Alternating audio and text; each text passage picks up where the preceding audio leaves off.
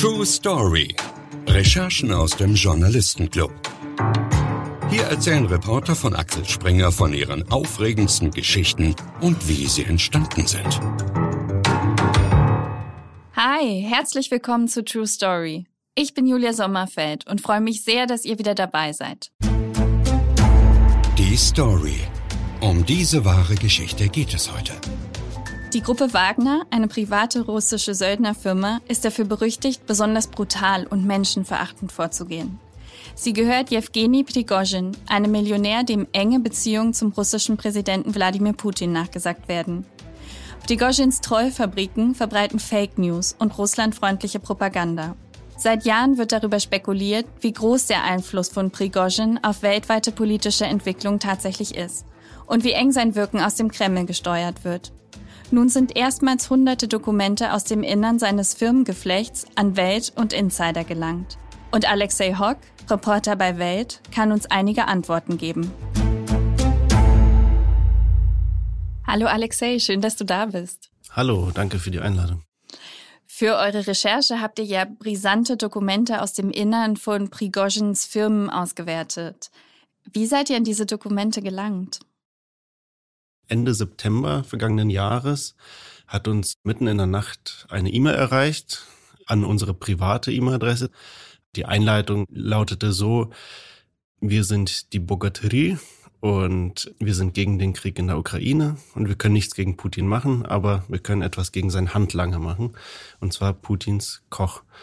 Und Putins Koch ist ja der Spitzname für Prigozhin. Bagatterie, das muss man dazu sagen, das ist ein Begriff aus der slawischen Mythologie. Und zwar ist es der Begriff für so starke, heldenhafte Recken, die dann auch in Liedern besungen werden.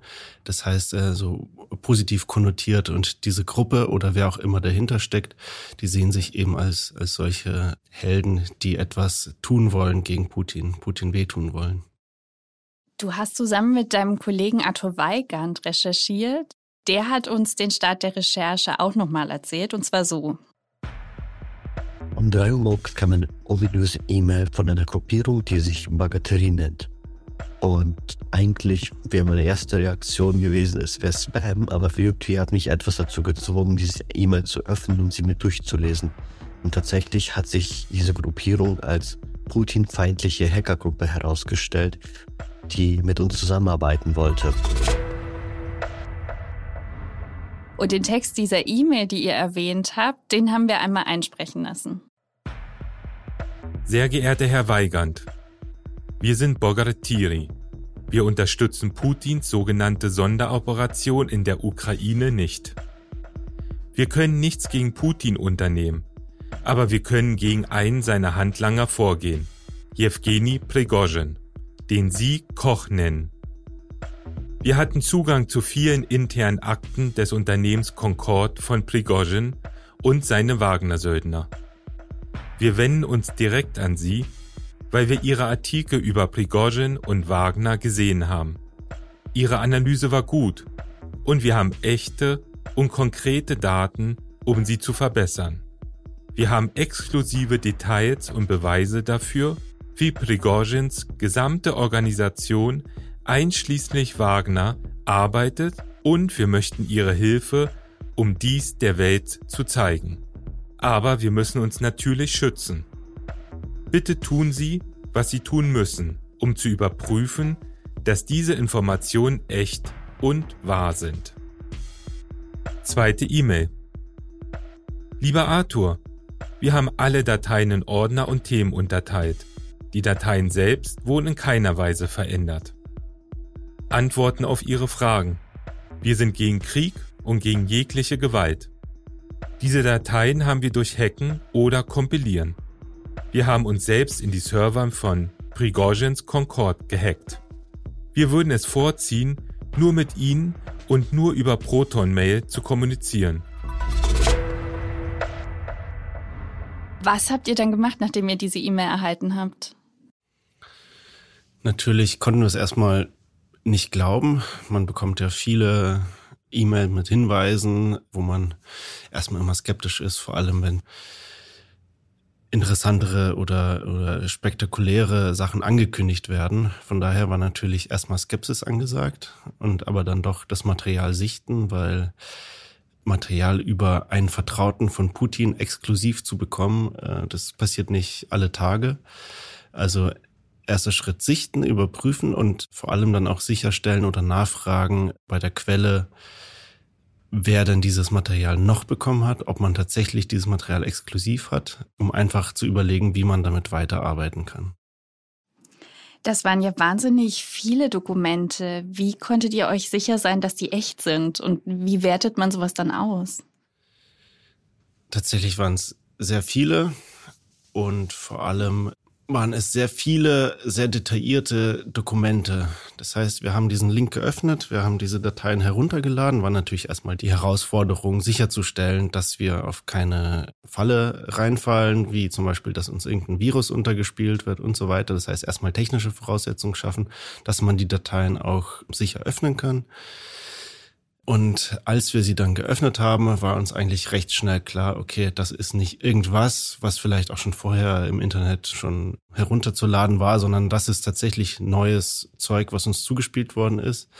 Und zwar ist es sehr brisant. Und eigentlich war uns schon nach der Sichtung der ersten Dokumente sicher, okay, da ist wirklich was dabei, was wir nutzen müssen weil eben es detaillierte Excel-Listen darüber waren, wie viel Budgets für welche Projekte Prigozhin aufgebracht hat, wie viel diese Söldnertruppe, wie sie sich entwickelt hat, wie viele Söldner es 2014 waren, wie viele es 2017 waren, wie viele es 2021 waren. Das heißt, eine Entwicklung konnte man sehen. Man konnte da Telefonnummern einsehen, Biografien, Passkopien, also wirklich sehr viel Material, was sehr sensibel ist. Und natürlich standen wir dann vor der Frage, wie verifiziert man Dokumente, wo man eigentlich davon ausgehen muss, dass diese Dokumente nicht mal der Geheimdienst des eigenen Landes hat oder vielleicht sogar von anderen westlichen Geheimdiensten, dass man wirklich an der Spitze der Information ist, was Prigozhin angeht. Und das war eine große Herausforderung. Eure Recherche ist ja zusammen mit dem internationalen Netzwerk von Axel Springer entstanden, Axel Springer Investigations.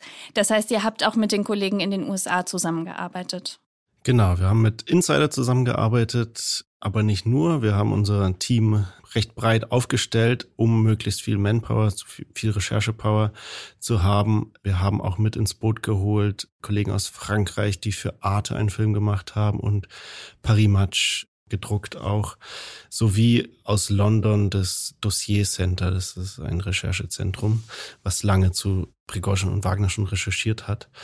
Und ja, wir haben uns zusammengeschlossen und jeder hat sich so ein bisschen auf sein Fachgebiet oder beziehungsweise auf sein Zielpublikum so ein bisschen ausgerichtet. Insider aus den USA natürlich geschaut, wo gibt's Berührungspunkte zu USA, was liefen dort für Projekte?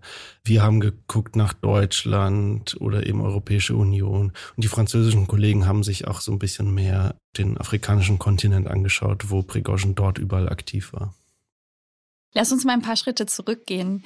Wer ist eigentlich Prigozhin? Prigozhin ist ein russischer Geschäftsmann, der, um ganz kurz die Biografie zu umreißen, was über ihn bekannt ist, Ende der 80er Jahre ist er zur Sowjetzeiten wegen Raubes und anderer Delikte zu einer Haftstrafe verurteilt, zu einer mehrjährigen, die hat er abgesessen. Anfang der 90er, dann, als er wieder draußen war, ist er in St. Petersburg auf Wladimir Putin getroffen, der damals Vizebürgermeister war in St. Petersburg und wo Wladimir Putin tatsächlich auch nachgesagt wird, dass er dort die ersten Korruptionsskandale hatte. Irgendwo in dieser Zeit in St. Petersburg, was sehr viel von ja, Kriminalität, mafiösen Strukturen geprägt war, haben diese zwei Männer zueinander gefunden. Und so hat sich eine Art Freundschaft oder zumindest eine Partnerschaft entwickelt. Und als Wladimir Putin dann 2000 Präsident geworden ist, hat sich das auch für Prigozhin ausgezahlt. Und zwar hat Prigozhin, der unterschiedliche Geschäfte am Laufen hatte, unter anderem eben eine Catering-Firma. Concord heißt diese, hat er dann Staatsaufträge bekommen, eben unter anderem das Verteidigungsministerium zu beliefern, den Kreml und so weiter. Das heißt, Prigozhin hat Staatsaufträge erhalten und ist damit eigentlich recht reich geworden, erfolgreich gewesen. Er hat sein Firmenimperium weiter ausgebaut. Dazu kamen Immobilienprojekte. Also wirklich eine, eine riesige Firmenstruktur mit, also in den Dokumenten haben wir auch eine Auflistung an Firmen gefunden, wo Prigozhin beteiligt ist. Das sind heute über 300 an der Zahl. Das heißt, über die Jahre hat er wirklich ein Imperium aufgebaut. Und dafür revanchiert sich Prigozhin eben. Und zwar ja mit schmutzigen Diensten, die eigentlich sonst der russische Staat eben nicht leisten kann. Und wo sich der russische Staat eben auch raushalten kann, wo er sagen kann, okay, wir haben damit nichts zu tun. Aber es sind eben Aktionen wie Desinformationskampagnen, vielleicht kennt der eine oder andere diese Internet Research Agency, bekannt als die Trollfabrik in St. Petersburg. Da steckt Prigozhin dahinter. Das heißt, solche Projekte vollzieht Prigozhin, aber eben auch militärisches aktiv mit seiner Söldnertruppe Wagner. Lass uns zuerst über seine Propagandamaschine, ich glaube, man kann es so nennen, reden. Ziel ist sozusagen im Ausland die Stimmung zugunsten von Russland zu drehen. Habt ihr Informationen dazu, wie er da vorgeht, wie das funktioniert? Ist gar nicht unbedingt zugunsten Russlands, sondern einfach teilweise einfach aufwiegelnd. Das heißt, innerhalb von Ländern versucht er Gruppen gegeneinander aufzuwiegeln und gegeneinander zu hetzen. Und also eher zu destabilisieren. Zu destabilisieren, mhm. genau. Vielleicht vorhandene Konflikte schon weiter anzuheizen oder eben auch das Vertrauen in die Demokratie zu zerstören oder zu zerstreuen. Und aus den Dokumenten geht hervor, dass es wirklich sehr professionell als organisiert ist. Das heißt, es wird für jedes Desinformationsprojekt eben ein Budgetplan aufgestellt. Es gibt offizielle Listen von Mitarbeitern. Diese Mitarbeiter erhalten ganz offiziell auch Gehälter. Es wird abgerechnet. Das ist eine ganz penible Buchhaltung, die wir auch teilweise einsehen konnten, wer was abrechnet. Es wird Bericht erstattet. Also eigentlich wie in einem ganz legalen Unternehmen wird dieses Geschäft durchgeführt. Und je nach Aufgabenstellung gibt es natürlich verschiedene Methoden. Also wir haben alles gesehen in Dokumenten von Erstellung eigener ähm, Medienressourcen, die getarnt sind. Zum Beispiel in den USA gab es das Projekt USA Really, was sich getan hat als seriöse Nachrichtenseite, aber die tatsächlich dann Stimmung gemacht hat. Man hat nicht gesehen, wo kommt eigentlich diese Seite her, ist, wo ist der Ursprung dieser Seite. Dann spielt sich sehr viel ab in Social Media. Das heißt, es werden sehr viele, deswegen Stichwort Trollarmee, es werden einfach super viele Troll-Accounts erstellt in den sozialen Netzwerken, wo wir auch auf unseren Dokumenten sehen, dass die Betreiber dieser sozialen Netzwerke sehr große Schwierigkeiten hatten, dem nachzugehen, dass einige dieser Accounts sogar bis heute noch bestehen wo einfach Kommentarspalten geflutet werden. So etwas gibt es und dann zum Beispiel ein Beispiel aus Estland, wo wir Strategiepapiere haben, die aufzeigen, wie man versucht hat, den rechten Parteien irgendwie ein bisschen mehr Aufschwung zu geben oder eben die amtierenden Politiker zu diskreditieren wegen irgendwelcher angeblicher problematischer Verwandtschaftsbeziehungen oder wie auch immer. Also das Spektrum ist sehr breit. Ihr habt in den Dokumenten auch für Deutschland Beispiele gefunden, in denen gezielt versucht wurde, mit Falschinformationen sozusagen die öffentliche Meinung zu beeinflussen. Kannst du dafür auch Beispiele nennen? In Deutschland war es eher der Fall, dass Berlin als Bühne fungiert hat für Beeinflussungskampagnen. Um ganz konkret zu werden, es gibt eine Struktur aus dem Prigozhin-Imperium, die hieß Afrik. Und das ist eine Organisation, die vorgibt, sich für die Interessen Afrikas einzusetzen, was natürlich, wenn man genau hinschaut, die Interessen Russlands in Afrika sind. Und wie es so häufig ist bei solchen Pseudo-Organisationen, Thinktanks oder wie auch immer, wird möglichst versucht, Seriosität zu vermitteln, zu zeigen, das ist eine internationale Organisation, wo viele internationale und angesehene Politiker vielleicht auch irgendwie sich dafür interessieren. Und in Berlin hat eine Konferenz im Berliner Hilton Hotel stattgefunden, organisiert von Afrik und Zusammenarbeit mit einer anderen NGO, die auch aus dem Prigozhin Imperium stattfindet. Und da ging es darum, zu diskutieren darüber, wie eigentlich die Moderation von sozialen Netzwerken die Pressefreiheit einschränkt. Also auch da wurde schon allein mit dem Titel eben transportiert, okay, auch im Westen gibt es Probleme mit der Pressefreiheit und wir Verfechter für die Pressefreiheit müssen diese Probleme ansprechen und diskutieren. Diese Konferenz, da wurden internationale Gäste eingeladen, unter anderem eben auch deutsche Gäste. Mit dabei war Stefan Keuter, das ist ein, war zu der Zeit ein Bundestagsabgeordneter der AfD aber eben auch ein Journalist war dabei, beziehungsweise ein Aktivist, der mit verschwörungstheoretischen Texten auf sich aufmerksam gemacht hat, der sich aber Journalist nennt, mit war dabei, der aber natürlich auch international nach außen hin als Journalist präsentiert wird. Ein Filmemacher ist dabei, der auch bekannt ist für prorussische Propaganda. Das heißt, da wurden unter anderem Deutschen eben zu dieser Konferenz eingeladen und das Ganze wurde nach außen hin präsentiert wie als internationales Event, organisiert von einem unabhängigen Think Tank und es geht um Pressefreiheit und diese sei in Deutschland, in Europa, im ganzen Westen eben in Gefahr. Bevor wir gleich weiter über deine Recherche sprechen, habe ich erstmal noch ein paar Fragen zu dir.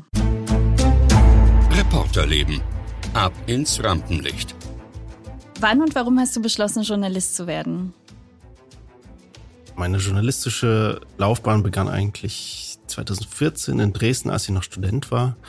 Und zwar war das das Jahr, wo Pegida groß geworden ist in Dresden. Und ich habe damals mit meinem WG-Mitbewohner Johannes Filou überlegt, wie könnten wir eigentlich da aktiv werden, ohne uns jetzt unbedingt auf eine oder andere Seite zu schlagen. Wie könnten wir uns einbringen? Und da haben wir ein Twitter-Projekt gestartet, wo wir über rechte Demonstrationen, nicht nur in Dresden, sondern das hat sich ja dann ausgeweitet, in ganz Sachsen berichtet haben. Und zwar einfach zu berichten, was wir sehen, ganz neutral. Mit einer Grundhaltung natürlich gegen Rassismus und Fremdenfeindlichkeit. Und das wurde sehr gut angenommen und wir waren tatsächlich in manchen Orten dann auch die ersten, die dort vor Ort waren, als es eskaliert ist. In Heidenau zum Beispiel, in Freital. Und andere Medien haben uns aufgegriffen und irgendwie war das für uns ein Ansporn und auch für mich persönlich. Und ich habe dann, nachdem ich mein Studium abgeschlossen hatte, mich entschlossen, äh, mich dem Journalismus weiter zu widmen. Bin dann zur Axel Springer Akademie gekommen, habe hier meine Ausbildung gemacht und dann im, schon im zweiten Ausbildungsjahr, aber eben auch nach der Ausbildung bin ich dann ins Investigativ-Ressort der Welt gekommen und habe dort zu Beginn vor allem auch eben über Rechtsextremismus berichtet, aber in den vergangenen Jahren kam immer mehr der Schwerpunkt Russland hinzu oder eben auch die Verbindung, wo es natürlich auch sehr viele Berührungspunkte gibt zwischen der AfD und Russland zum Beispiel. Und welche Recherche ist dir am meisten in Erinnerung geblieben? Nachdem ich zur Welt gekommen bin, war eine gemeinsame Recherche damals mit Florian Flade, der bei uns im Ressort war. Da haben wir nach der Vergiftung von Sergei Skripal in London, das war ein Ex-Spion, der mit einem Nervengift namens Novichok vergiftet worden ist, da haben wir gemeinsam die Geschichte des Giftes nachrecherchiert und es war eine sehr spannende Recherche, wo ich sehr viel gelernt habe, auch über, über die Geschichte des Giftes, aber nicht nur des Giftes, sondern auch des Landes und, und was mir auch die Augen geöffnet hat, tatsächlich noch ein bisschen mehr darüber, was eigentlich im Lande passiert. Und was verbindet dich mit Russland? Ich bin selbst Halbrusse. Meine Mutter kommt aus Russland. Ich bin zweisprachig aufgewachsen und zwar in einer Familie, die schon sehr, also sowohl meine Mutter als auch die weitere Verwandtschaft sehr politisch interessiert war. Das heißt, wir haben schon sehr früh auch über Politik in Russland und die ganzen Entwicklungen gesprochen und da kommt das Thema einfach aus dem Elternhaus her mit, dass ich mich dafür interessiere. Du hast aber trotz deines politischen Interesses nach dem Abi erstmal eine andere Richtung eingeschlagen und Maschinenbau studiert mit Vertiefung in Luft- und Raumfahrttechnik. Würdest du heute ins All fliegen wollen? Nee. Also ich bereue nicht, dass ich etwas anderes studiert habe, als ich heute mache, weil ich glaube, das hat meinen Horizont auch sehr erweitert und vor allem wäre ich nicht zum Studium nach Dresden gekommen, wäre ich auch nicht in den Journalismus gekommen. Das heißt, alles hat irgendwie seinen Sinn gemacht. Und ja, natürlich denkt man immer wieder mal, ja, wo wäre ich jetzt, wenn ich, wenn ich als Ingenieur in einem Raumfahrtunternehmen vielleicht gearbeitet hätte? wie wäre mein Weg anders gelaufen. Aber tatsächlich komme ich zu dem Schluss, dass eigentlich das, was ich jetzt gerade mache, sehr spannend ist und super viel Spaß macht. Dann lass uns zurück zu deiner Recherche kommen. Du hast gerade schon mehrere Beispiele von falschen Informationen erzählt, die über das Netzwerk von Prigozhin verbreitet wurden. Dass er in den USA aktiv war, hat er selbst zugegeben. Und zwar hat er Anfang November 2022 in einem Beitrag im Online-Netzwerk VK, also dem russischen Äquivalent zu Facebook, geschrieben. Meine Herren, wir haben interveniert. Intervenieren und werden weiterhin intervenieren. Behutsam, präzise, chirurgisch und auf unsere eigene Art und Weise, wie wir es können. Behutsam, präzise, chirurgisch. Das klingt irgendwie wie aus einem schlechten Thriller, finde ich. Absolut. Das Spannende oder das Interessante an der Figur Prigozhin ist, dass sie jahrelang gekämpft hat gegen jegliche Behauptung, Prigozhin habe sich eingemischt oder Prigozhin sei der Chef der Söldnertruppe Wagner. Er ist vor Gericht gezogen in verschiedenen Ländern gegen Journalisten, die das geschrieben haben. Und nachdem Russland in die Ukraine einmarschiert ist, hat Prigozhin sein Image komplett umgestellt. Er ist aus diesem Schatten herausgetreten und inszeniert sich als Anpacker, als Hardliner, als einen, der sich jetzt zu allem bekennt, er hat zugegeben, dass er Chef der Söldnertruppe Wagner ist. Er hat zugegeben, dass er sich in den USA eingemischt hat und dass er dies auch weiter tun wird. Und ja, Beobachter gehen davon aus, dass er eben so die Macht, die er eigentlich über Jahre im Geheimen aufgebaut hat, eben mit seinem weit verzweigten Firmengeflecht, eben mit seiner Söldnertruppe, die immer weiter gewachsen ist, aber eben so, dass niemand drüber berichten durfte, dass er jetzt dieses Moment nutzt, um seine Macht eben öffentlich sichtbar zu machen und sich auch als öffentliche Figur irgendwie möglicherweise auch im politischen Feld zu positionieren. Wir haben jetzt mehrfach die Privatarmee oder Söldnertruppe Wagner erwähnt. Kannst du uns einmal erzählen, was die eigentlich machen? Also die Söldnertruppe Wagner, da gibt es auch interessante Dokumente in dem Konvolut, was uns zugespielt worden ist die auch ein bisschen die Entstehungsgeschichte beschreibt dieser Gruppe. Die hat sich 2014 gegründet. Wenn wir uns ein bisschen äh, zurückversetzen in die Zeit, das war das Jahr, wo in der Ukraine die Revolution stattgefunden hat, wo der damalige prorussische Präsident Viktor Janukowitsch gestürzt worden ist. Wir kennen die Bilder vom Maidan in Kiew die mit europäischen Flaggen, also das heißt, war eine Revolution, eine pro-westliche Revolution. Und damals hat Russland schon das erste Mal interveniert. Zum einen natürlich mit der Krim-Annexion, aber zum anderen eben auch, dass sie im Osten des Landes die Stimmung aufgewiegelt hat und dort teilweise auch im Geheimen Technik, Söldner, andere Politologen nennen sie das, also Kuratoren von Geheimdiensten, die im Osten des Landes die Stimmung aufgewiegelt haben, so dass es tatsächlich dort zu kriegerischen Auseinandersetzungen gekommen ist. In dieser Zeit, wo diese Legende da war, Russland sendet dort keine eigenen Soldaten hin, das ist ein Bürgerkrieg. Eventuell sind da nur Privatleute aus Russland, die selbst dahin gefahren sind. Und mit so einer Söldnertruppe Wagner, die sich damals gegründet hat, konnte man eben sagen, okay, das sind nicht russische Soldaten, das sind vielleicht Freiwillige, aber tatsächlich wissen wir aus den Biografien dieser Männer, die diese Gruppe mitbegründet haben, dass es Männer mit Vergangenheit im russischen Militär sind, die gute Verbindungen auch haben in, in Nachrichtendienste, ins Militär. Das heißt quasi auch hier wieder wurde diese Gruppe gegründet, um die Einmischung Russlands weiter zu verschleiern. Und aus eigener Erzählung sagen sie, es waren am Anfang zehn Mann und dann ist diese Gruppe rasant gewachsen. Anfangs war die Gruppe in der Ukraine eingesetzt und dann 2015 fing ja schon Russlands Einsatz in Syrien statt. Das heißt, diese Söldner, diese paar hundert Söldner, die es dann zu dem Zeitpunkt gab, die wurden aus der Ukraine abgezogen und wurden dann nach Syrien geflogen und da begann schon der nächste Einsatz, wo die Gruppe Wagner tatsächlich auch viele Jahre lang aktiv war oder aktiv ist sogar bis heute. Ja, und über all die Jahre, das geht auch aus den Dokumenten hervor, die uns zugespielt worden sind, ist diese Gruppe stets gewachsen, ist professioneller geworden, hat Technik bekommen, die eigentlich sonst nur reguläre Armeen haben, wie Hubschrauber oder gepanzerte Fahrzeuge.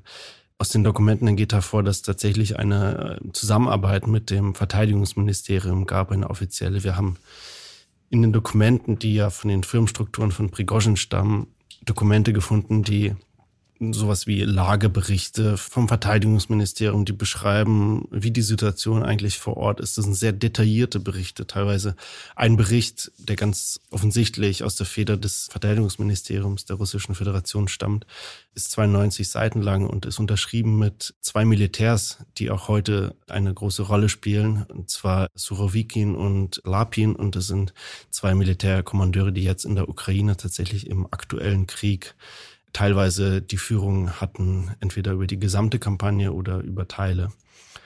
Das heißt, wir sehen aus, haben aus diesen Dokumenten heraus gesehen, dass diese Legende, dass es eine unabhängige private Söldnertruppe ist, die stimmt so nicht, dass tatsächlich immer enge Verbindungen zur russischen Führung gab, dass es Unterstützung gab und dass tatsächlich, so muss man sagen, dass diese Söldnertruppe eher ein, auch ein Instrument der russischen Führung ist, um eben die eigene Einmischung in bestimmte Konflikte zu verschleiern. Und jetzt hatte ich schon Ukraine und Syrien genannt, aber inzwischen weiß man, dass in sehr vielen afrikanischen Ländern, so wie Zentralafrikanische Republik oder im Sudan oder neuerdings auch in Mali Wagner-Söldner vor Ort sind, entweder um zu kämpfen oder eben auch um örtliche Einheiten zu schulen und zu trainieren.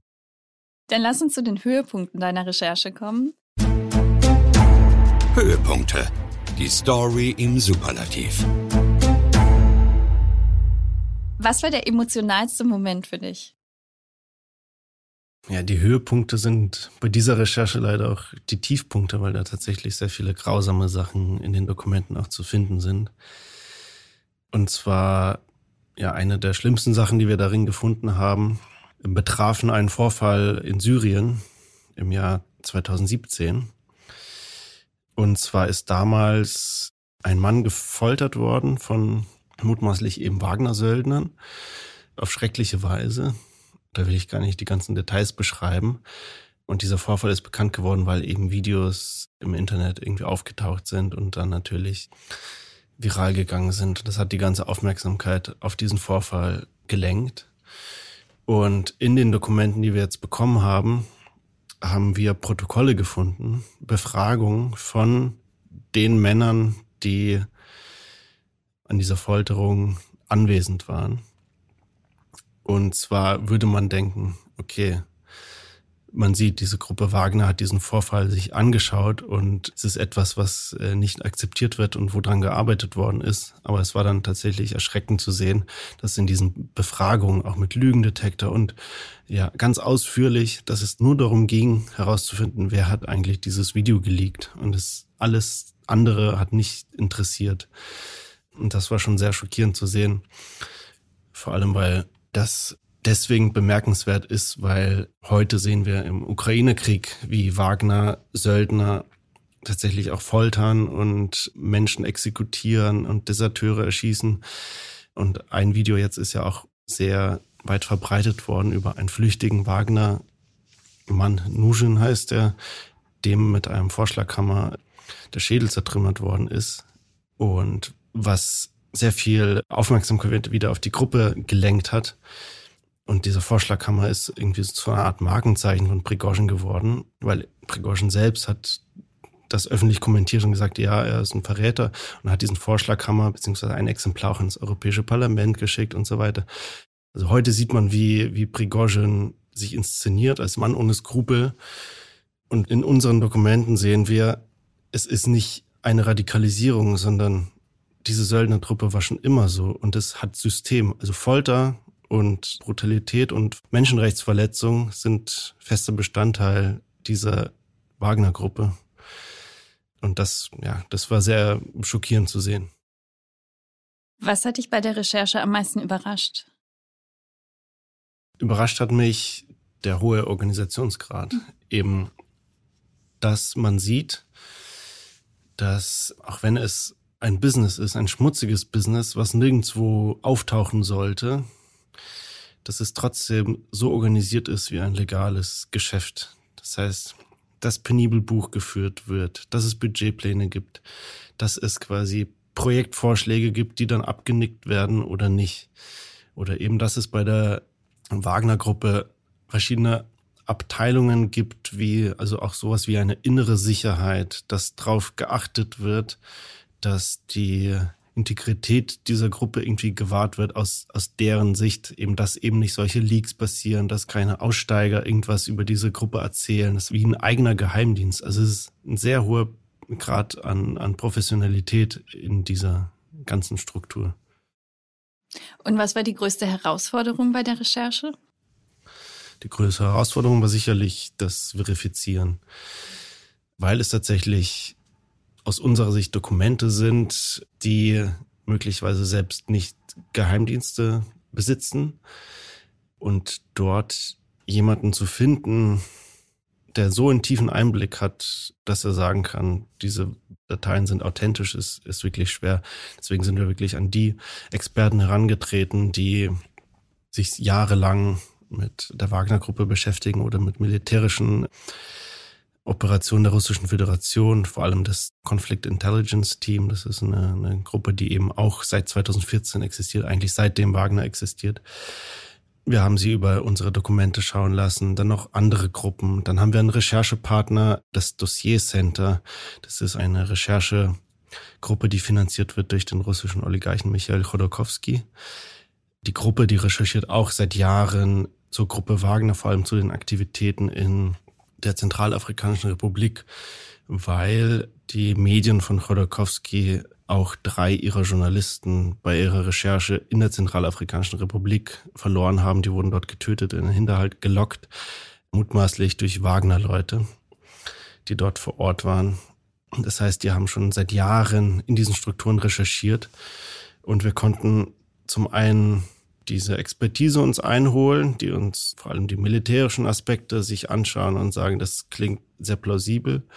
Wir haben andere Dokumente in unserem Besitz, die wir abgleichen konnten mit unseren Dokumenten, wo einfach Überlappungen da sind, wo wir sagen können, okay, diese Fakten, die stimmen einfach. Das heißt, die Inhalte sind authentisch, sie sind echt. Plus haben wir natürlich auch eigene Bemühungen angestrengt, Details aus diesem Konvolut irgendwie zu überprüfen.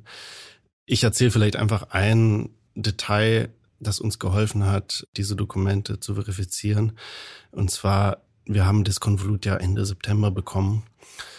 Und bei der Durchsicht bin ich bei den Budgetplänen auf eine Abrechnung gestoßen. Da ging es darum, dass Prigozhin oder Prigozhin Medien oder die äh, Politstrategen dort in seinem Strukturen, dass die einen Telegram-Kanal eben bezahlt haben, um bestimmte Inhalte zu posten, zu thematisieren. Und dieser Telegram-Kanal, der heißt Rubar, Damals zu dem Zeitpunkt war er noch etwas kleiner, aber jetzt im Ukraine-Krieg ist er auf über eine Million Abonnenten gekommen. Und man wusste lange Zeit nicht, wer eigentlich der Betreiber dieses Telegram-Kanals ist. Und in dieser Abrechnung, die wir gesehen haben, schon Ende September stand halt der Klarname des Administrators, an wen das Geld gegangen ist, haben wir dort gelesen. Und im Laufe der Recherche, als wir da rumrecherchiert haben und gewühlt haben, hat dann ein anderes Medium, also The Bell, ein russisches Medium, eine große Recherche veröffentlicht, wo sie quasi sagen, ja, wir haben den Betreiber hinter dem Telegram-Kanal identifiziert und es war einfach der Name, der bei uns schon in den Dokumenten lange Zeit stand. Die sind halt anders drauf gekommen. Aber wir sehen halt, das ist eine Information, die vorher noch niemand wusste, zumindest niemand außerhalb vielleicht des russischen Geheimdienstes oder wie auch immer, dass die sich als wahr herausgestellt hat. Das heißt, es ist keine irgendwie erfundene Information gewesen. Das ist zum Beispiel ein Detail, was wir so nachweisen konnten, dass dieses Dokument höchstwahrscheinlich echt ist. Und nachdem du dich jetzt durch diese ganzen Dokumente gearbeitet hast, wie ist dein Eindruck? Wie eng sind Prigozhins Verbindungen zum Kreml wirklich? Man muss dazu sagen, dass diese Dokumente, die reichen von den Anfangsjahren von vor allem der Gruppe Wagner bis hin zur Vorkriegszeit, also September 2021 sind, glaube ich, die letzten Dokumente. Das heißt, was die heutige Zeit angeht und vor allem auch den Krieg in der Ukraine, okay, es ist offensichtlich, dass die Gruppe Wagner da in Absprache kämpft und nicht auf eigene Faust, sondern dass das alles logistisch zusammenhängt mit der offiziellen Militärführung, dass es da Kooperationen gibt. Aber in der Zeit davor ist tatsächlich aus unseren Dokumenten ersichtlich, dass die Verbindungen sehr nah sind. Unter anderem gibt es in dem Konvolut einen Terminkalender von Prigozhin, wo wir sehen, dass sich Prigozhin in den letzten Jahren, beziehungsweise in den Jahren vor dem Krieg, nicht selten mit Regierungsvertretern getroffen hat tatsächlich. Wir wissen nicht, was die Inhalte dieser Gespräche waren, aber da sind zum Beispiel der Pressesprecher von Putin, Peskov, dabei. Dort ist der Chef der Präsidialverwaltung, Weino, mit aufgelistet. Da sind sehr viele offizielle Politiker und, und Funktionäre und Menschen dabei, mit denen sich Prigozhin getroffen hat. Das heißt, es gibt einen sehr engen Austausch plus diese logistische Unterstützung, die es auch schon in Syrien gab ab 2015. Und daraus kann man schon schließen, dass die Verbindungen sehr eng sind. Die Dokumente sind euch anonym zugespielt worden. Das heißt, du weißt nicht, wer dahinter ist. Aber hast du vielleicht eine Vermutung? Ja, das ist eine Frage, die uns seit Beginn an umtreibt und auf die wir noch keine abschließende Antwort gefunden haben und wahrscheinlich nie finden werden. Wir haben mit dieser Gruppe oder mit dieser Person, die sagt, sie sei Teil einer Gruppe, mehrfach kommuniziert und auch das erfragt, aber wir haben keine ausreichende Information bekommen, dass wir sagen, okay, wir sind uns sicher, dass es der und der oder die und die. Es ist alles möglich. Es ist möglich, dass es sich tatsächlich um eine Hackergruppe handelt sei es aus Russland, die gegen Putin ist, oder aus der Ukraine vielleicht sogar. Es kann aber eben auch ein Whistleblower sein von innen aus der Prigozhin-Struktur. Es kann aber auch ein westlicher Geheimdienst sein, der irgendwie Interesse hat, diese Information nicht selbst preiszugeben, sondern quasi über Journalisten auszuspielen.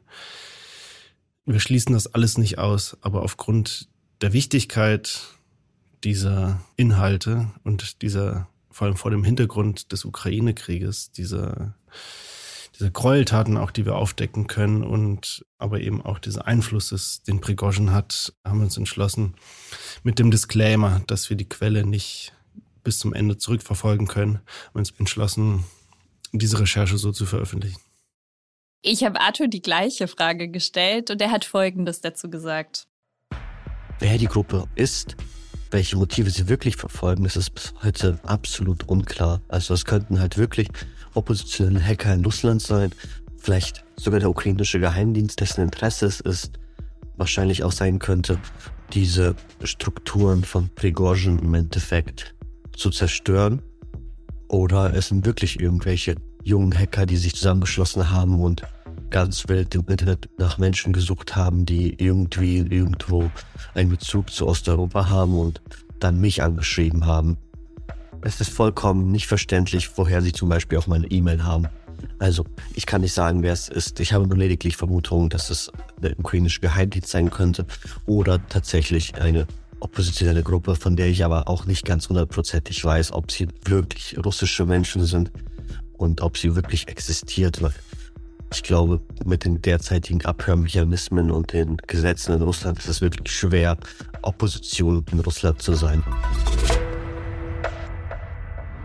Alexei, ich habe eine letzte Frage an dich. Headline-Macher. Welche Story bringst du ganz groß raus? Stell dir vor, du könntest die Startseite von Welt.de einen Tag lang bespielen, womit du möchtest. Was würdest du machen?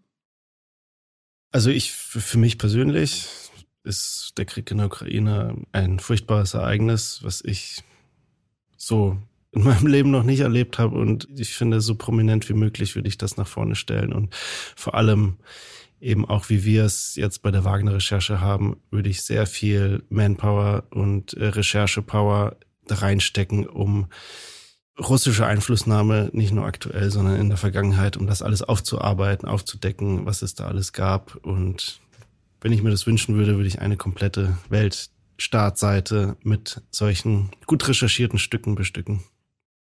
Sehr schön. Vielen Dank, dass du da warst. Ich danke auch. Und ich hoffe, euch hat die heutige Folge gefallen. Falls ja, freuen wir uns natürlich wie immer riesig, wenn ihr uns fünf Sterne auf Spotify gebt oder uns bei Apple Podcasts ein paar Kommentare dalasst. Wir hören uns bald wieder. Bis dahin. True Story. Folgt uns auf Instagram unter True Story-Podcast, wenn ihr keine Folge mehr verpassen oder noch mehr Stories von unseren Reportern wollt. Bewertet uns bei Spotify oder kommentiert bei Apple Podcasts. Wir sind auf eure Meinung gespannt. Schreibt uns gerne eine E-Mail an truestory at axelspringer.com.